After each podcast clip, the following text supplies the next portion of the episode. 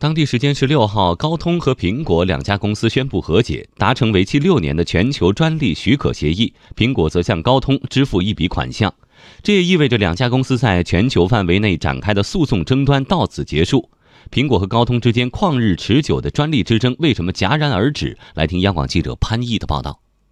据了解，两家公司已达成为期六年的全球专利许可协议，于今年四月一号生效，并有两年的延期选项。苹果将向高通支付一笔款项，两家还达成一份为期多年的芯片组供应协议，但具体金额未予披露。电信行业专家向立刚分析，苹果高通的和解来得突然，但并不意外。如果苹果和高通官司一直持续下去，苹果拿不到高通的五 G 芯片，这就意味着很可能苹果就做不出五 G 手机。这个对苹果来说打击是非常巨大的。当然，对高通来说，如果失去了苹果这样的一个大客户，那当然也失去了很大的一块市场。苹果公司和高通公司的专利之战已经持续两年之久。苹果认为高通从2013年起利用垄断能力强迫客户支付不公平价格，高通则回应称，苹果是强迫芯片制造商接受更少的专利使用费，而忽略了后者对智能手机的贡献。两家公司的诉讼大战于4月15号在美国加州圣地亚哥的联邦法院开庭审理，原告为苹果与四家合约制造商，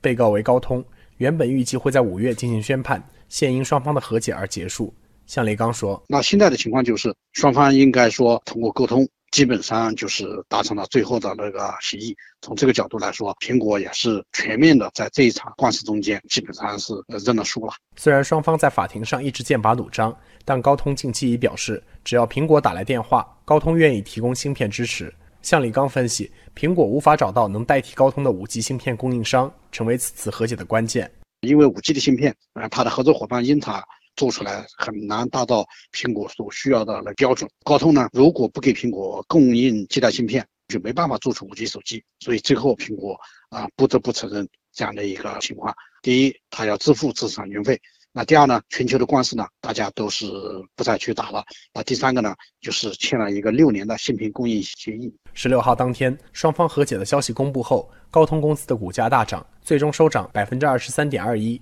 苹果公司股价经历小幅震荡。最终收涨百分之零点零一，而与此同时，高通的竞争对手英特尔股价从上涨百分之二小幅下行，最终收涨百分之零点七六。英特尔随后宣布，公司将退出 5G 智能手机调制解调器业务，专注于 5G 网络业务。向李刚分析，苹果高通的和解让苹果终于有机会进军 5G 手机市场。苹果它解决了这个问题，它也可以做 5G 手机了。从这个角度来说，我们其他的手机厂商面对苹果的竞争压力就也会更大一些了。